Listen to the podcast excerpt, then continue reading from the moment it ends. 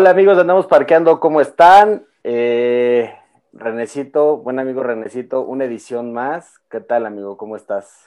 Una edición más de este podcast Parqueando Ando, de Andamos Parqueando, ¿no? Hay que, hay que hacerlo quedar muy claro el asunto, pero la verdad es que hemos tenido muy buenos invitados y hoy no es la excepción, hoy tenemos un invitado de lujo, nos fuimos internacionales, el presupuesto alcanzó para ir al otro lado y la verdad es que qué invitadazo, la plática estaba muy buena previo a ponerle grabar, se va a poner mejor, estoy seguro, y te dejo que lo presentes tú, porque la verdad no necesita mucha introducción, pero sí presentarlo como debe ser, ¿no?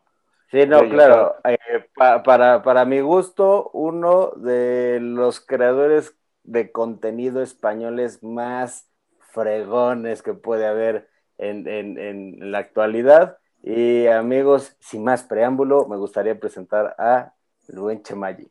¿Cómo estás, Chema? Muy buenas, pues encantada de estar aquí y ahora me tienes que explicar qué significa ser fregón.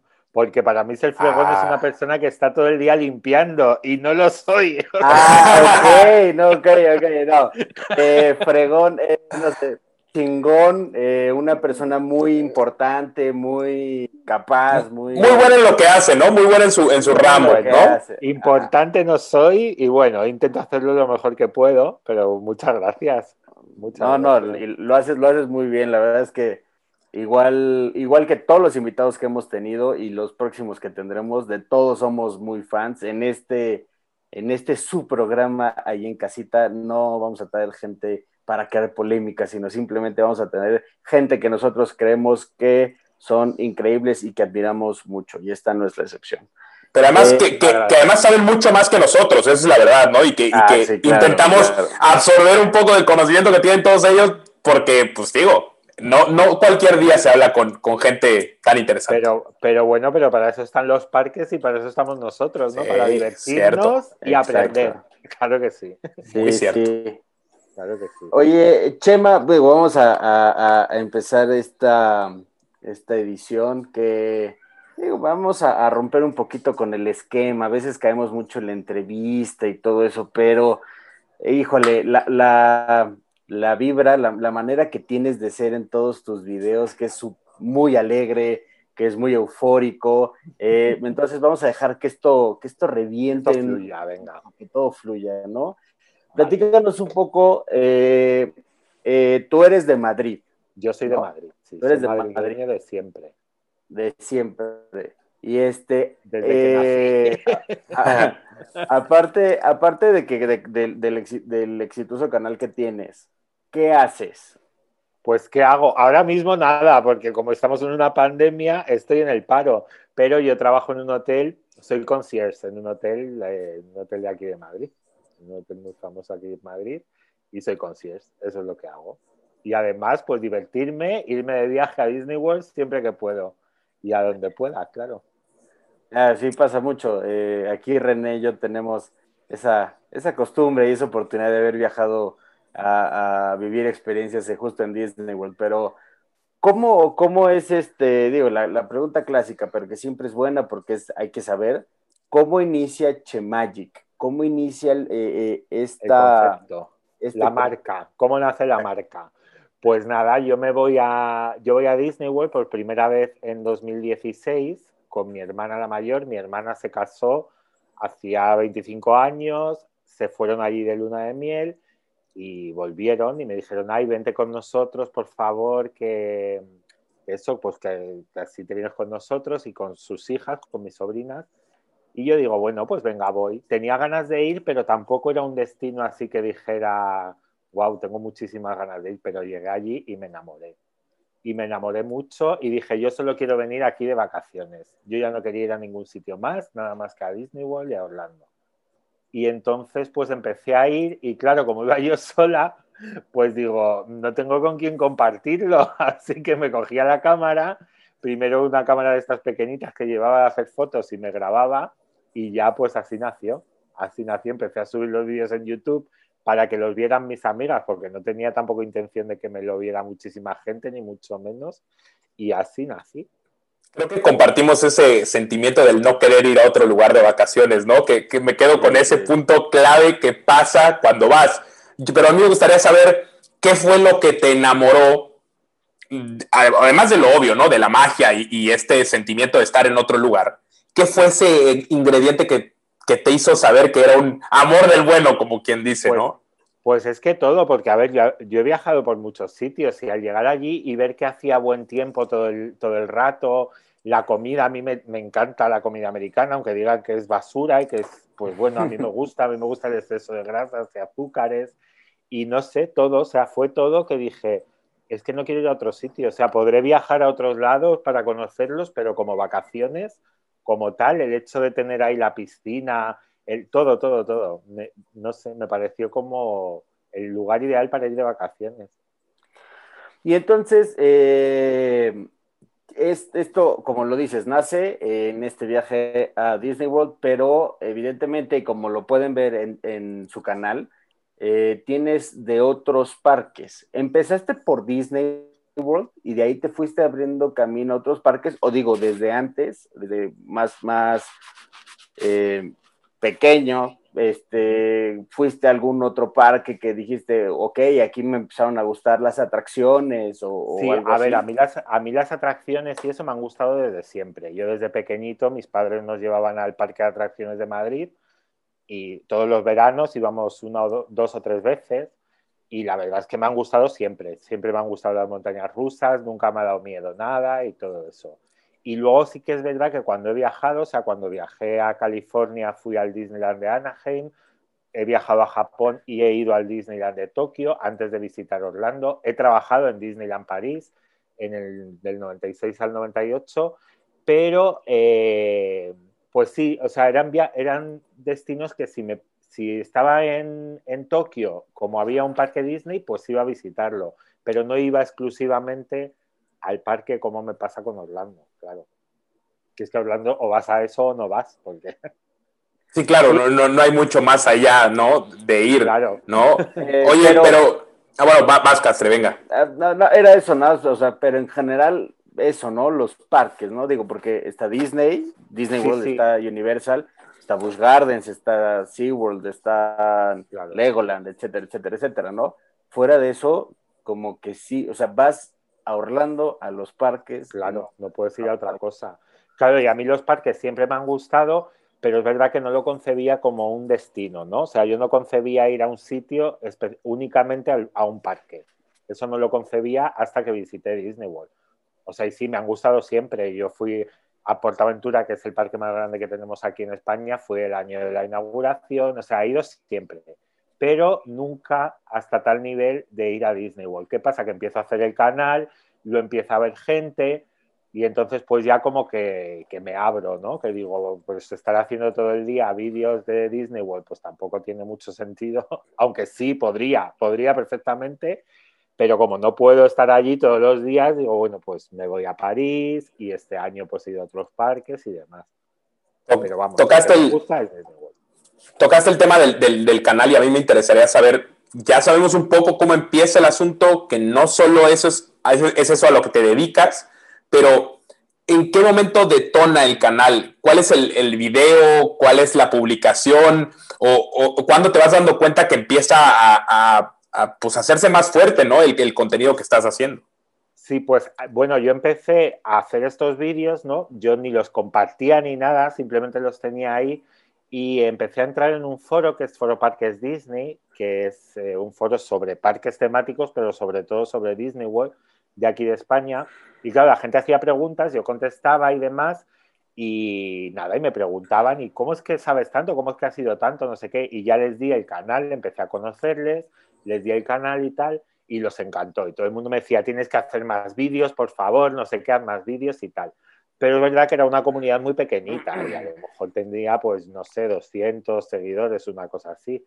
Y de repente hice un vídeo sobre Universal y ese vídeo debía de salir, cuando alguien veía un vídeo de Alan por el Mundo en los parques de Universal, salía de recomendado. Porque de repente, o sea, de repente me subieron como, subía como a, a 4.000 suscriptores, una cosa así, dije, ¿qué ha pasado? Y al ver las estadísticas vi que ese vídeo tenía como 25.000 visitas y que casi todas las visitas, o sea, prácticamente todas, me habían entrado desde un recomendado de Alan por el mundo. que no sé qué fue, pero bueno, el caso es que está ahí y así es como, así es como por así decirlo, pues ya me subieron mucho las visitas. Luego también comenzamos a, formar Unidos por Disney, que es esta comunidad de creadores de contenidos, que está también Pochalo, Pareja con Orejas, no sé si los conocéis, eh, The Festive Couple y demás. Y claro, ahí al hacer un poquito de sinergia, lo mismo cuando pues salí en un vídeo de Chalo, pues claro, me subieron un montón los, los suscriptores, claro, porque él tiene muchísimo y cosas así. Entonces, así es como fui creciendo poco a poco. Sí, el, el, buen Chalo, ya, ya un, un aliado de, de, este canal. Por aquí, parte de la nómina de este, de este programa. claro, por, eso, por eso no me podéis pagar a mí, porque claro, tenéis a él, que es mucho más caro, claro.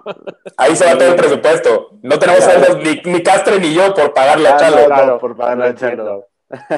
Pues eso me pasó a mí al principio del canal que le tuve que pagar por salir en un vídeo en un vídeo suyo, esto obviamente es broma, claro. Sí, sí, sí. Pero sí que crecí mucho.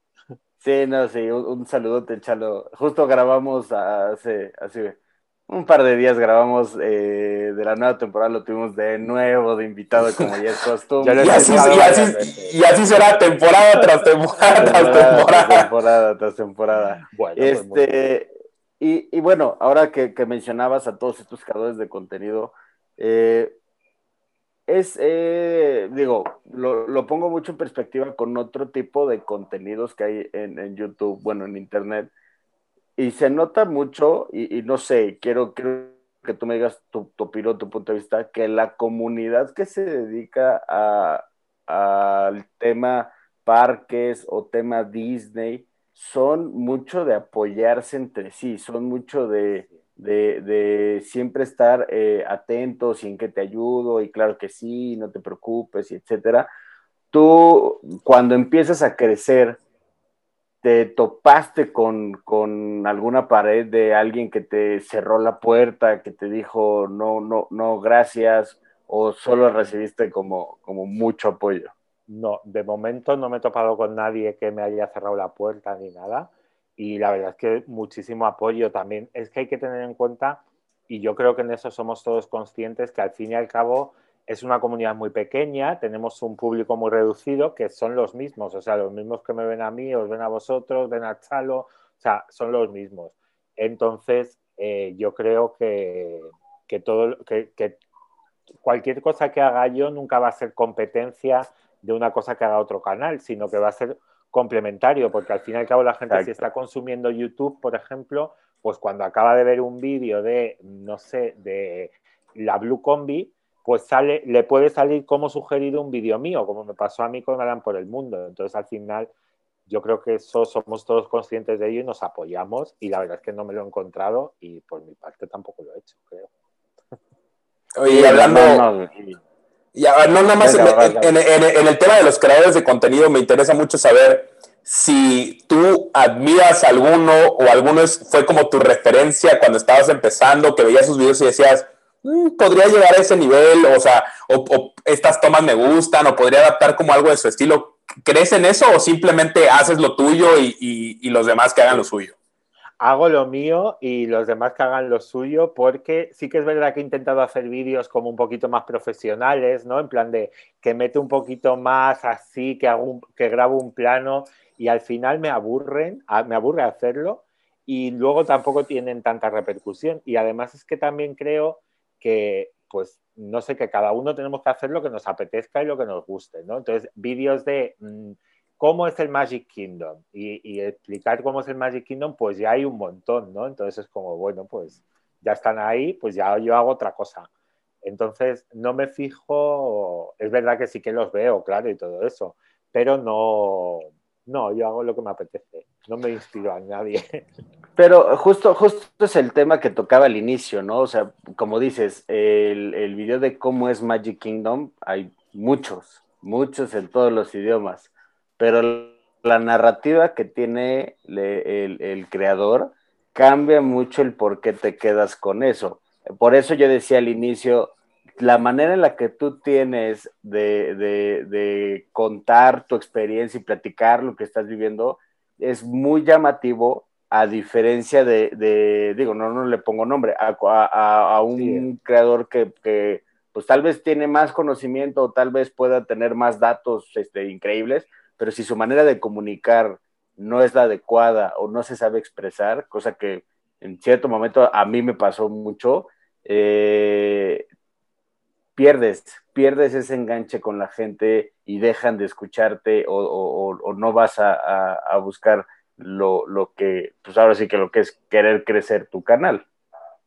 Sí, pero también te puede pasar, o sea, sí, estoy de acuerdo contigo, pero también te puede pasar que la gente pues eh, vaya, quiera saber pues cómo es el Magic Kingdom y quiera ver un vídeo, pues el típico vídeo que te dice, pues son estos lands, te tiene, como, cuando viajas te tienes que sacar tres fastpass, estas cosas como son como muy de manual, ¿no? De un vídeo de, en general de un Magic Kingdom.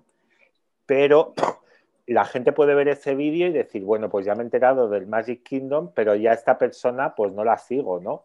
Entonces, si tú les das otra cosa, pues la gente te va a seguir. Por ejemplo, yo hubo un momento en el que dije, mira, ya no voy a hacer más vídeos de cómo es un parque ni nada, simplemente me voy a ir al parque y yo grabo mi día. Y por ejemplo, en los vídeos de Shanghai, cuando estuve el año pasado en Disneyland Shanghai, no hice el vídeo de cómo es Disneyland Shanghai, qué parques tiene, qué no sé qué. Simplemente yo iba por allí y me iba paseando y lo iba contando según me paseaba. Pero es una cosa pues que yo he decidido hacerla así, pero que no sé, que es muy respetable que lo haga de otra manera también. y al final de cuentas creo que el formar el estilo hace que, crees una comunidad como tú bien lo dices, ¿no? Cuéntame un poco qué, tan exigentes sientes eh, que han sido tus fans como conforme ha empezado a crecer el canal. Si antes era, como tú decías, al final de cuentas era una comunidad muy pequeña y hoy, ¿qué te demandan esos fans? ¿Qué quieren? ¿Qué buscan pues de ti? Pues es que yo creo que es que yo creo que están encantadas todas, o sea, es que es que da igual porque la verdad es que yo esto también lo hago porque me divierto, ¿eh? O sea, yo en el momento en el que algo o yo qué sé, a lo mejor he probado hacer otros formatos, hice una cosa que era en el punto de la noticia, que era como un videocast, ¿no? Así donde todas las semanas pues contar noticias, tener un invitado y demás y me aburro, o sea, no es que me aburriera, pero me parecía demasiado trabajo y no sé, entonces pues he hecho vídeos de, cocina, recetas de cocina y a la gente le han gustado. Hoy, por ejemplo, he emitido por Twitch, eh, eh, mientras emitían por streaming lo de la marmota, de Pansata Uni este, el día de la marmota, yo lo estaba comentando en el Twitch y tenía un montón de gente conectada y estaban encantadas. Entonces, yo creo que cada vez me exigen menos. O sea, cada vez les, les parece mejor lo que haga y les da igual. Pero bueno, lo que si quieren que haga algo en especial, que me lo digan, que yo se lo hago. Eh, una, un, un, video y una colaboración con Andamos Parqueando, ¿no? Claro, cuando queráis. Yo encantada, cuando queráis. Habrá, que, habrá que ir a Madrid a hacerla. Habrá que ir a Madrid. Bueno, o cuando coincidamos en Orlando, o yo claro. No tengo problema.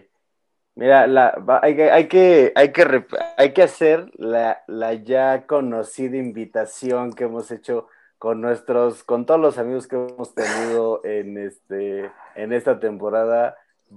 Chema, vamos al aniversario de Magic Kingdom. Vale, pero ya no podemos entrar en Magic Kingdom, ya no hay... Claro, el, el mero día ya no, ya no hay eh. reservaciones. claro. Pero... Oh, nos vamos al House of Blues a echarnos un trago ya. Claro, pero Claro, podemos estarnos fuera, verlo desde fuera, desde el contemporáneo, me da igual. Yo estoy, o sea, estoy deseando, de verdad estoy deseando que me abran el espacio aéreo, poder volar a Estados Unidos, aunque sea con una mascarilla, aunque sea con una PCR, como sea, pero estoy deseando ir, o sea, estoy deseando ir y que en cuanto pueda me voy a ir al día siguiente. O sea, que si puedo ir en octubre, por supuesto que iré, claro. Va a ser una locura. Eh, eh, el mismo día es aniversario, no el mismo aniversario, pero también es aniversario de Epcot, ¿no? Entonces, también va a haber algo, alguna celebración tiene que haber. Y si no, como dicen, vamos y, y no sé, ahí, ahí vemos qué hacemos. Claro, y es que no es el aniversario del Magic Kingdom, es el aniversario de Disney. De Walt Disney World, claro. Como concepto, claro. Entonces, como a mí me encantaría ir, pero como no sé si voy a poder ir o no voy a poder ir, pues aquí estoy. ya no hago planes, ya no hago planes. Sí, que es complicado hacer planes en, este, en esta época.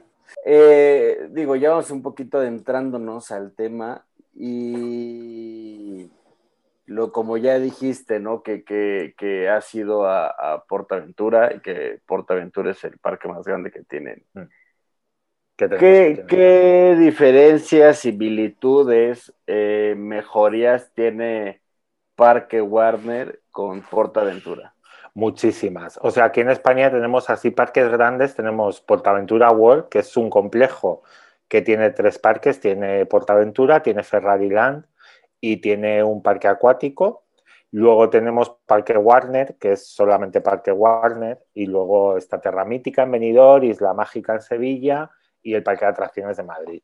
Y diferencias entre Portaventura y Parque Warner hay muchísimas. O sea, Portaventura es más el concepto de un parque temático como temático, muy a la americana, o sea, en el sentido de que cuidan mucho la experiencia del cliente, la experiencia de temática y de inmersión, ¿no? O sea, Parque Warner es verdad que, que es que como temática es un filón, ¿no? Porque tienen todas las licencias de Warner, tienen a los Looney Tunes, tienen a los personajes de DC Comics, tienen, no sé, pues Loca Academia de Policía o cosas así, pero luego hay muchísimas cosas que no cuidan. Eh, está, el parque está un poquito mal, mal, mal, mal cuidado, ¿no? O sea, está mal pintado, eh, la, comida es fatal en Parque Warner, eh, no sé, los espectáculos dejan mucho que desear. Es un parque que yo creo que tiene muy poca inversión para todo lo que podría tener. Pertenece a Parques Reunidos, que es una compañía que es muy grande, yo creo que es la segunda o la tercera del mundo, una cosa así, no estoy seguro, pero que yo creo que todo lo que que todo el beneficio que sacan a los parques lo invierten en comprar más parques. O sea, ellos quieren como hacer un monopolio y tener mucho parque, pero no cuidan los parques que tienen y eso se nota muchísimo. Y no tiene nada que ver, o sea, son la noche y el día.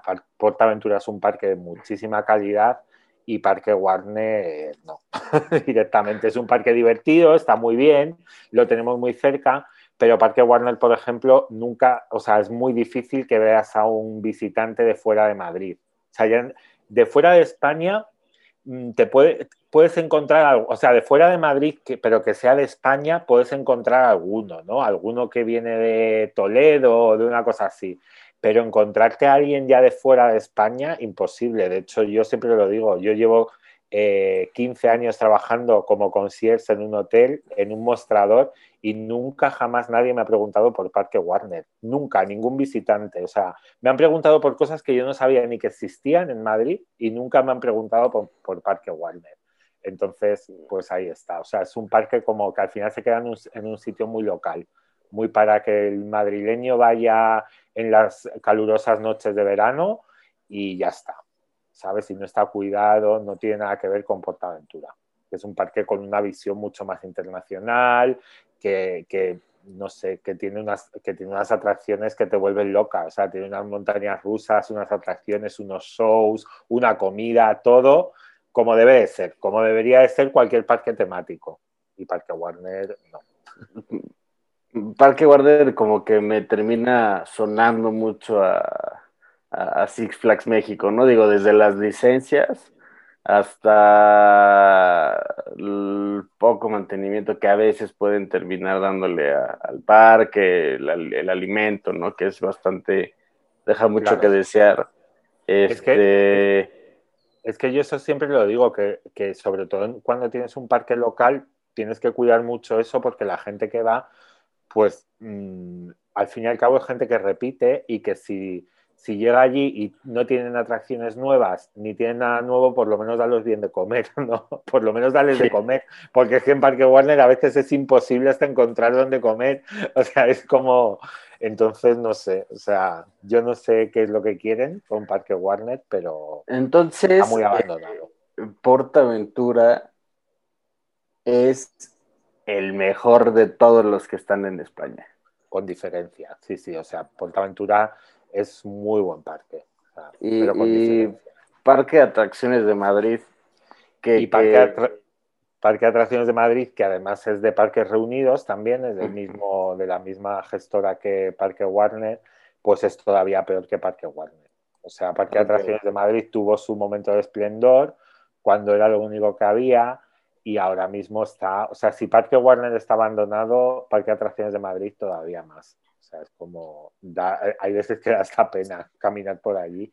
Luego tienen muy mala gestión de las atracciones, tienen muy poco personal. Entonces, cada vez que te quieres subir en una montaña rusa, que además son pequeñitas, que duran a lo mejor 30 segundos, tienes que esperar tres horas de cola o cosas así, pues al final no merece la pena. Los que estamos acostumbrados a parques como Universal o como Disney World, pues es como, esto no merece la pena. Sí, claro, no, llega un momento donde, donde ni siquiera te quieres parar cerca de ahí, no, no, es, romperte la ilusión.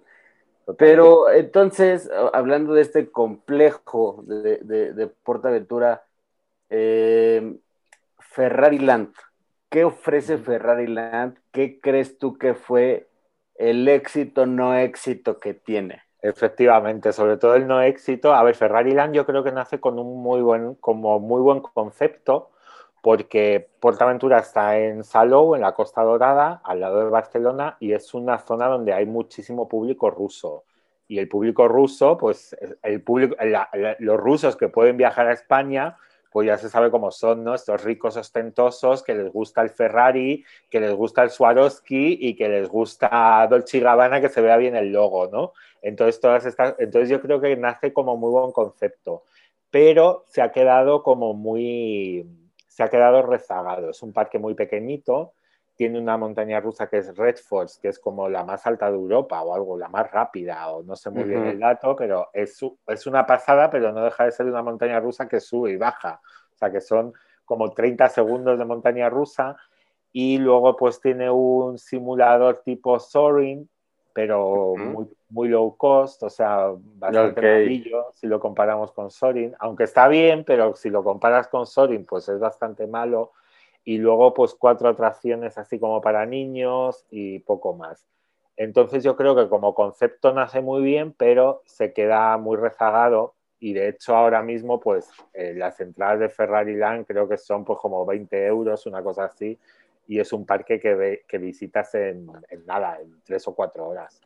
Sí, que, que eh, en algún momento eh, alguna persona me comentó este que es lo que más decían, el mal intento de querer tomar un cachito de Ferrari World en Abu Dhabi, ¿no? De, querer llegar a estar ahí con, con, ahora sí que con la licencia, una de las licencias más importantes que hay en el mundo. Pero sí, justo, por eso mencionaba mucho los, los desaciertos que ha tenido este Ferrari, Ferrari Land. ¿Tú has tenido la oportunidad de ir a Ferrari World en Abu Dhabi? No, Ferrari igual no lo conozco, pero me gustaría, me gustaría conocerlo. Porque la verdad es que Ferrari Land no me parece mal parque si, si le metieran más atracciones o más cosas que hacer, ¿no? Porque es que es un parque muy que se te acaba en 10 minutos. O sea, en cuanto te has subido en tres atracciones ya dices, no tengo nada más que hacer aquí.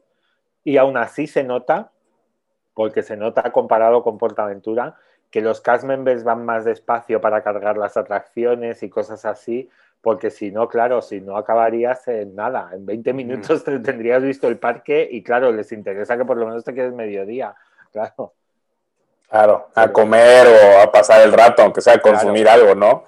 Y sabiendo que, que, conoces perfectamente la oferta, digamos, de parques en, en, España y que has tenido la posibilidad de viajar a otros lugares del mundo a conocer otros parques temáticos, Cuéntame un poco cómo fue este impacto de llegar a lugares tipo Shanghái o tipo París, donde, ¿no? Donde digamos que se te abrió el mundo, vamos a decirlo así, en ese sentido, y, qué fuiste tomando de esto para fortalecer como tu opinión acerca de los parques, ¿no? O sea, cómo fuiste, digamos, adquiriendo conocimiento, ¿no? A nivel mundial para hoy ser, pues, una voz autorizada, vamos a decirlo así. Bueno, pues no sé si soy una voz autorizada, pero lo que sí que me he dado cuenta es que eh, cada, cada, cada, cultura o cada país es totalmente, o sea, se comporta de una manera totalmente diferente en un parque. O sea, tú, tú puedes ver, por ejemplo, los americanos en Orlando que quieren las atracciones, pues las más novedosas, las más tecnológicas, cosas pues tipo Flight of Passage de Avatar o Rise of the Resistance, ¿no? Cosas así como muy, como muy top. Y sin embargo, te vas a un parque de Japón o te vas a un parque de Shanghái y bueno, en Japón lo que les gusta es el merchandising. O sea, ellos, ellos como que todo lo invierten en merchandising, la gente va por allí con todo, con las camisetas, los peluches colgando, el, todo, o sea, las gorras, todo, lo llevan todo. Y sin embargo en China, pues luego les gustan mucho, por ejemplo, los personajes. O, pero los personajes, personajes que para nosotros seríamos raros, serían raros. Tú vas a, a Mickey y no hay nadie. Y sin embargo te vas al Daffy este, al osito este que es muy famoso en Asia y hay un montón de gente. Y en China también les gustan mucho las atracciones que nosotros llamaríamos pues las más tontas, ¿no? El, el Dumbo que vuela y cosas así, es como, pero si esto es súper básico, ¿no? Pues a ellos les encanta. Y entonces eso es, eso es lo que hay, que hay muchísima diferencia. Y sin embargo en París, París yo creo que es Disneyland París, o sea, el parque Disney de París, es un lugar como muy de que todos los europeos tienen que llevar a sus niños cuando tienen cierta edad, ¿no? Entonces no notas ese, ese fenómeno fan que hay en, el resto de los parques Disney, ¿no? La gente va como más como por obligación social, como mi hijo ha cumplido 10 años y no ha ido a Disneyland París y le tengo que llevar. Entonces ves como a padres aburridos, a niños que en realidad pues aunque les, se lo estén pasando bien, pero están más pendientes del móvil, no tampoco es lo suyo. Entonces, Disneyland París es como un parque que es muy bonito, visualmente a mí me parece el más bonito de todos los parques Disney, pero sin embargo es un parque que es como muy aburrido y triste, porque ves a la gente como que no se lo está pasando bien. Y claro, eso es muy importante. Y sin embargo en China la gente lo disfruta un montón y, es que es muy diferente cómo vemos cada uno un parque, sobre todo los parques Disney, porque son los que yo más conozco y que son, que son parques que son prácticamente iguales, pero que luego los ves y dices, pero si es que la gente se comporta de maneras totalmente distintas, no sé, les interesan otras cosas. En Disneyland Shanghai tienen Piratas del Caribe, que es una atracción que me parece una maravilla, ese Piratas del Caribe, y sin embargo nunca tiene casi cola. Y dices, pero pues, si es que si esto estuviese en Orlando, tendría colas de tres o cuatro horas y allí nadie. Como no entendía nada, no entendía nada, pero es muy bonito el, poder ver las diferencias. Son mundos completamente opuestos, ¿no? En cada parque y, eso es lo que hace interesante, ¿no? El viajar a distintos parques del mundo. La verdad es que creo que esa experiencia que has tenido es fundamental, sobre todo porque gente como nosotros tres, al final de cuentas, te interesa conocer más parques del mundo. A lo mejor creo que el fenómeno que, describes se da, se da mucho porque hay mucha gente que, número uno, va por primera vez que a lo mejor no sabe cómo reaccionar ante la inmensidad de una cosa así. Número dos, hay gente que a lo mejor, como tú dices, va porque tiene que llevar a sus hijos o va porque va, es el viaje familiar y tenía que ir a fuerza. Y entonces como que este fenómeno bien raro de cada parque está súper interesante. Qué bueno que nos lo contaste porque a veces la gente a lo mejor pensará que es igual, ¿no? Que porque conoce el Disney en Orlando, ya conoce todo y, no es así. No, no, luego eso, luego cada parque, o sea, todos tienen atracciones que no vas a encontrar en otros sitios. Hong Kong, por ejemplo, Disneyland Hong Kong es un parque muy pequeñito, pero tiene Mystic Manor, que es su versión de la Haunted Mansion, y que no tiene nada que ver, o sea, que está como en otro nivel también, que viene a ser como el Piratas del, Caribe de Shanghái, ¿no? Que piensas, Piratas del Caribe, pues el Piratas del Caribe del Magic Kingdom, pero no es, es otra cosa. Y, al final todos son distintos. Es cierto que todos cumplen un mismo patrón, pero todos son distintos. Por ejemplo, en Shanghái solamente hay un restaurante table service, donde puedes comer con las princesas no hay ningún otro restaurante table service, todos son quick service, porque allí le dan cero importancia a la comida. Entonces es como la diferencia que hay entre Shanghái y Tokio, por ejemplo, que hay un montón de restaurantes y que hay un montón de comida y que le da más importancia a la comida, creo yo, que Orlando incluso. O sea, que es que es como todo, eso, cada uno es un mundo distinto. Y eso está muy bien, eso lo hacen muy bien los de Disney, porque yo creo que tienen conocen muy bien a su público y saben qué darle en cada momento y por eso triunfan más que los demás, claro. Claro, tienen que tener muy ubicado la tropicalización de su marca en las diferentes ciudades en las que está presente, ¿no? Igual en, algún momento, en, la primera temporada platicando con, Emma, un saludo a Emma, eh, nos contaba justo eso, que en, en, Shanghai le tocó ver cosas que ella pensó que nunca en su vida podría ver dentro de un parque Disney. yo, eh, sin embargo, eso no lo viví. A mí me lo decía todo el mundo, me lo decía, oye, ya verás cuando vayas a Shanghái que se ponen ahí a mear en los rincones. Eso, eso. Y yo, sin embargo, no lo vi. Yo vi gente educada. Sí que es verdad que se intentaban colar en las filas, pero yo dije, pues mira, allá donde fueres, haz lo que vieres, ¿no? Que dicen, que es como, mira, yo estoy aquí, los demás se intentan colar, se intentan colar familias enteras, yo que voy solo, pues, pues más todavía. Y la verdad es que lo conseguía, ¿eh? empezaba así a entrar como hacían ellos y lo conseguía. Pero, ¿Y cómo lo hiciste? Pues eh, sobre todo lo hacía a la entrada al principio del parque, que era cuando más gente había. Pues nada, es que ellos directamente van pasando, o sea, ellos, tú te pones aquí y como vean un hueco libre, ellos se meten y siguen andando y nadie les dice nada. Pues entonces yo cogí y dije, pues voy a hacer yo lo mismo. Y hacía lo mismo y nadie me decía nada. Y encima, como iba yo solo, porque claro, si vas con un grupo o algo así, pues a lo mejor tienes que esperar a los demás. Pero yo como iba solo, pues no me decían nada y no tardaba nada en entrar al parque. ¿Qué tan difícil fue la comida? ¿Qué tan difícil fue la comida en un parque así? Bueno, a ver, sí que es cierto que siempre estás en Disney, ¿no? O sea, siempre, claro. al fin y al cabo, estás en un parque de Disney y no lo vas a tener difícil yo sí que había viajado a China antes y la comida en China a mí me parece fatal. O sea, además no tiene nada que ver con el concepto de restaurante chino que tenemos, en, por lo menos en España. No sé lo que te dice en México, pero en España el restaurante chino no existe en China. O sea, eso, eso no hay. No hay rollitos de primavera ni arroz de... Sí, sí, sí, y, y claro, en China sí que es difícil. En los parques, pues es distinto pero tampoco es difícil. O sea, ves cosas como pizzas con pizza con pato o cosas así como con ingredientes para ellos, ¿no? Y los ves como comiéndose la pizza con palillos, que dices, pero ¿cómo lo hacen? pero al final, pues siempre tienes un menú que está como más occidentalizado, o sea, que no hay... Tampoco es difícil.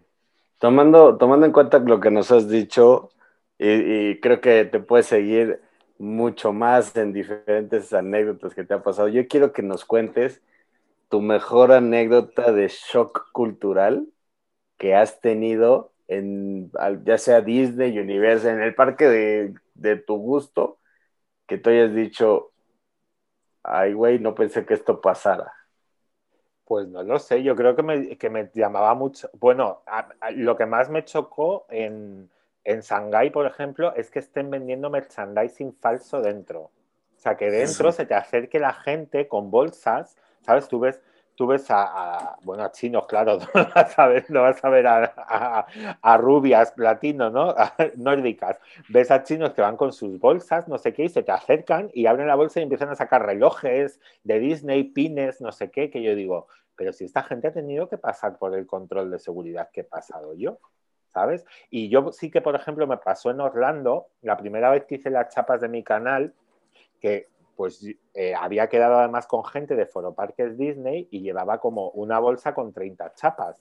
Y las llevaba en la mochila y cuando me miraron la, la bolsa en Orlando me dijo el de seguridad, ¿esto qué es? Y le cuento yo, pues es que tengo un canal de YouTube, he hecho estas chapas, he quedado con una gente y se las voy a dar. Y me dice, esto está prohibido, lo tienes que, lo tienes que dejar en el coche o, no, o lo tengo que tirar no puedes entrar con esto. o sea, y, eran 30 chapas mías. O sea, imagínate si entro yo con 30 relojes de Mickey Mouse.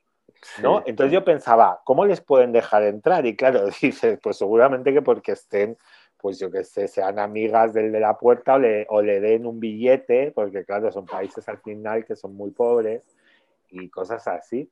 Pero eso me chocaba bastante y luego pues, no sé, o sea, que no aplaudan en los espectáculos, me choca mucho, también en China no lo hacen. Sin embargo, en Tokio la gente se vuelve loca con los espectáculos de Disney, se ponen ahí en la pared como tres horas antes y se lo bailan todo y no sé qué. O sea, que es que hay mucho, hay, mucho choque. ¿eh? Cuando viajas a un parque Disney, tú te piensas que estás en el mismo universo de, de esto, pero no. Y luego, por ejemplo, me chocó muchísimo en Orlando el tema motogordis, o sea, el tema de estas motos donde se sienta la gente para no caminar. Claro, eso era como, pero ¿cómo puede haber tantas si la gente se mete hasta la atracción con eso? Eso yo no lo había visto en mi vida. porque en Europa es verdad que lo podemos tener, pero es para gente que verdaderamente lo necesita, ¿no? O sea, que no pueden caminar o que tienen una pierna rota o algo así. Pero en Orlando es que los lleva todo el mundo y se meten dentro de la cola. Porque yo decía, pero por favor, déjala afuera. No, no, no, ellos en la cola sentados. O sea, que cada cosa tiene su, este, pero bueno, es lo bonito, ¿no? También de viajar y todo. muchas, culturales. Muchas veces en Orlando parecen carreritas, ¿no? Que ya hay, hay muchos, parece Mario Kart ahí adentro. Totalmente, totalmente. O sea, es que los ves por ahí, chun, chun, y van, andando por todas partes. Y yo digo, pero bueno, ¿esto qué es? O sea, que eso también me tocó. Pero justo como dices, eso es parte de, del viajar, ¿no? De, de, de encontrarte con cosas que no te vas a encontrar en tu país y siento que eso es como una de las cosas más divertidas. Chama, tú has ido a todos los Disneys del mundo. Sí, he ido a, todos. Todos. A todos. Inclusive. seis castillos. Eh, ¿Has, tenido la oportunidad de haber ido a, a, Aulani? No, a Aulani no he tenido oportunidad de ir. O sea, Disney solamente como parques, Aulani no. Pero sí que tengo a las Casimaris, que son unas amigas mías, que sí que han estado en Aulani, pero yo no. Bueno, he hecho tampoco ningún crucero Disney de, de todo, de todos los parques, no te voy a preguntar cuál es tu parque favorito, no. ¿Cuál es tu podría decir, ¿eh? ¿Cuál es? No, eso es, es que eso es más adelante. ¿Cuál es tu atracción favorita? Uf, pues yo creo que es Splash Mountain. Porque yo, yo soy muy clásico. A mí Interesante respuesta, ¿eh? Interesante respuesta a mí me gusta una atracción que sea, o sea, que sea clásico, que sea clásica, ¿no? O sea, yo todas estas atracciones que tienen mucha realidad virtual y muchas cosas de estas las disfruto. Flight of Passage me parece una pasada. Rise of the Resistance no la conozco todavía. pero, me, pero al final pues me gusta un cacharrito donde me monte, me gusta la, o sea, la canción, la música de Splash Mountain, el hecho de que luego caes. Yo además es una atracción que me llamó mucho la atención porque yo había estado en California y en Tokio, pero no me había subido, porque yo pensaba que Splash Mountain iba a ser una cosa, lo que ves desde fuera, ¿no? La caída y... Tiene más la caída. Claro, entonces yo decía, pues esperar tanta cola, porque siempre tenía tanta cola para esto, Digo, pues no, y cuando fui a Disney World y me subí y vi que eso duraba 10 minutos, que tenía tantos animatronics por dentro, que era tan bonita, dije, jo, todo lo que me he estado perdiendo y me parece la mejor. ¿Y qué sientes de que vaya a desaparecer? Bueno, que vaya a, mutar en otra cosa. Me, da mucha pena porque es que va a mutar en algo horrible que es Tiana y el sapo. Que es como, ¿a quién le gusta esa película, por favor? a, mí, a, mí, no, a mí no me parece mala, ¿eh? No, no, es un rollo. no, no, a ver, no es mi favorita, pero no me parece mala. No me parece nada mala. Eh, yo me aburro a los cinco minutos de Tiana y el sapo. Eh, en, capítulos pasados eh, tuvimos una discusión justo entre René Chalo. Chalo, de hecho. Y Manuel, otro, otro buen amigo de, de, Momentos Mágicos, sobre esa película donde yo les dije que a mí no me gusta, que no, que le he dado cinco minutos que no me interesa y, bueno, los tres se me vinieron encima y me tacharon de loco.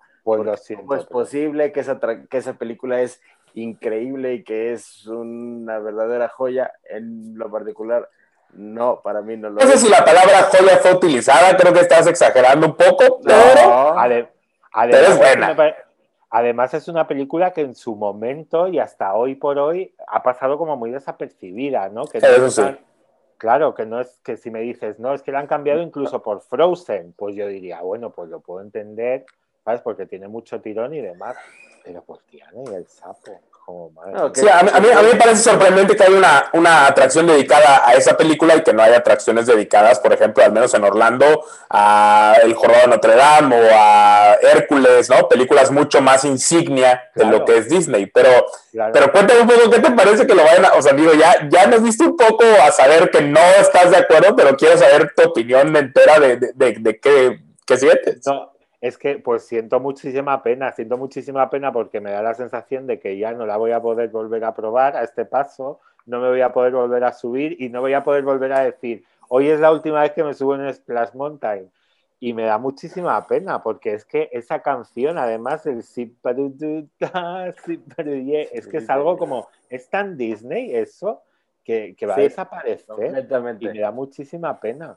O sea, me da muchísima pena que desaparezca porque dicen, sí, es que está basada en una película que tiene tintes racistas, que no sé qué, pero nadie sabe en qué está basada Splash Mountain, salvo pues nosotros que nos podemos informar un poco más, pero una persona la, persona media que va a un parque Disney. Yo sí, la que se sube no tiene ni idea del, fondo. Yo no sabía de qué iba. Yo veía muñequitos, o sea, ratoncitos y tal.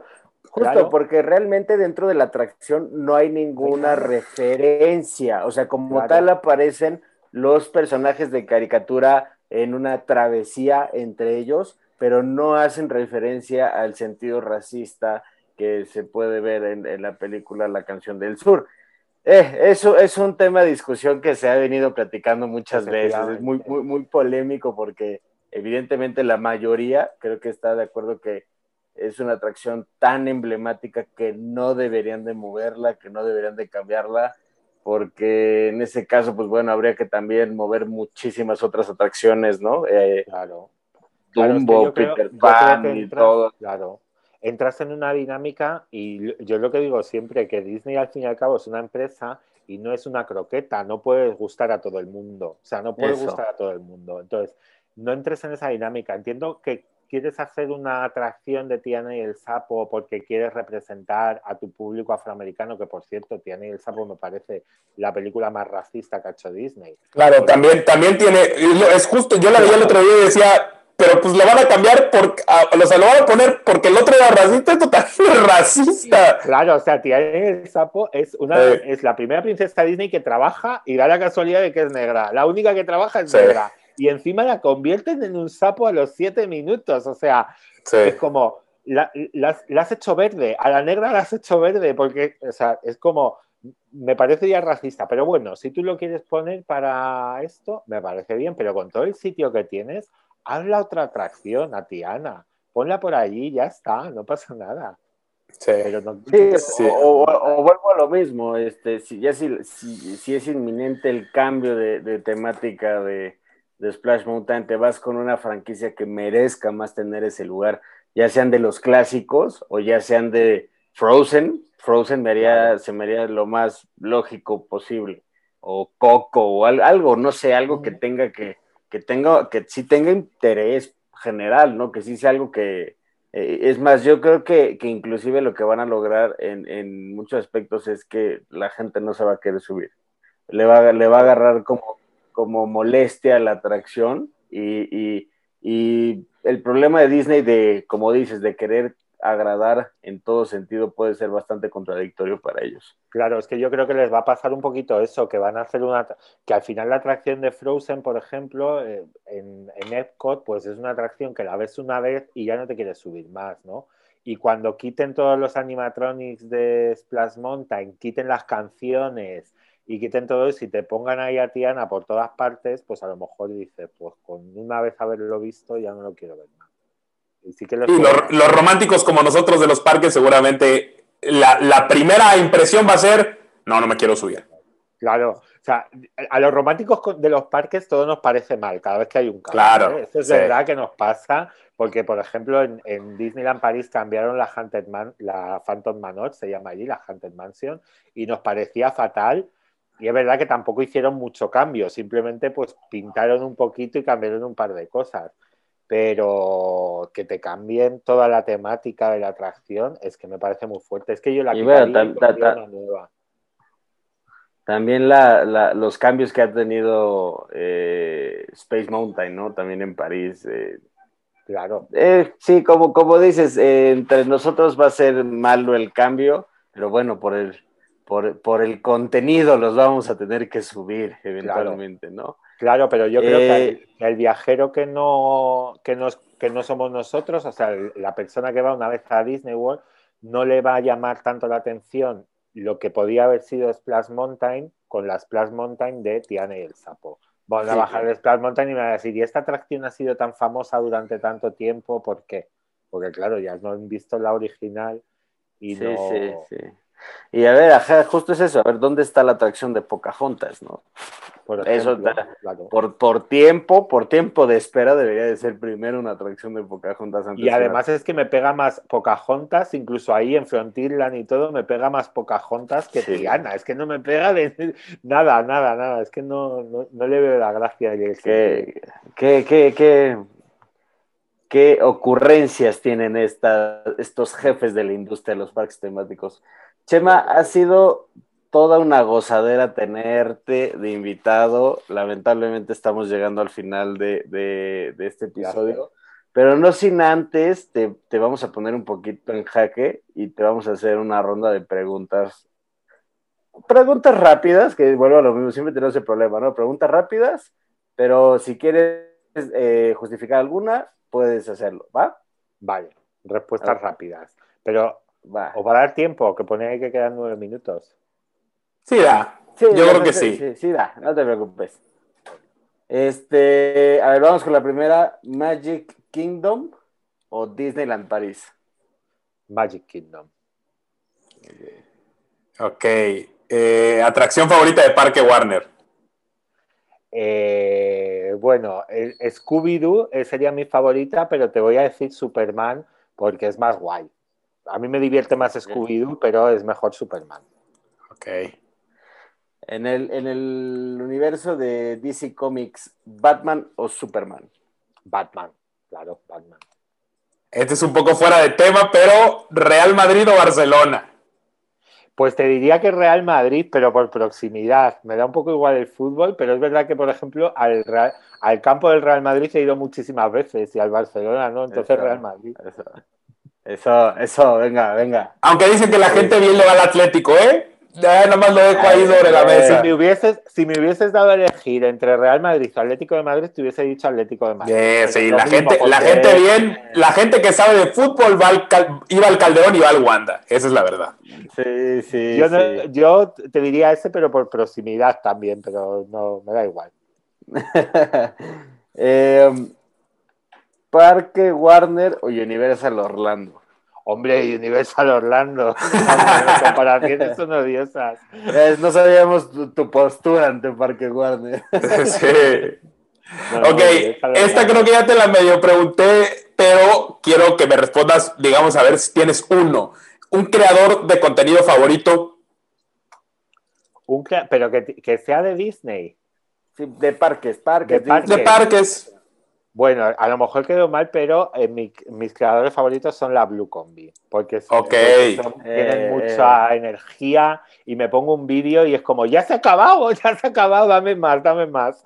Invitados aquí próximamente, ¿eh? Espérenlo muy pronto. Invitados aquí. Me alegro. Sí, sí, sí. Eh, ¿Disneyland París o Disney Studios?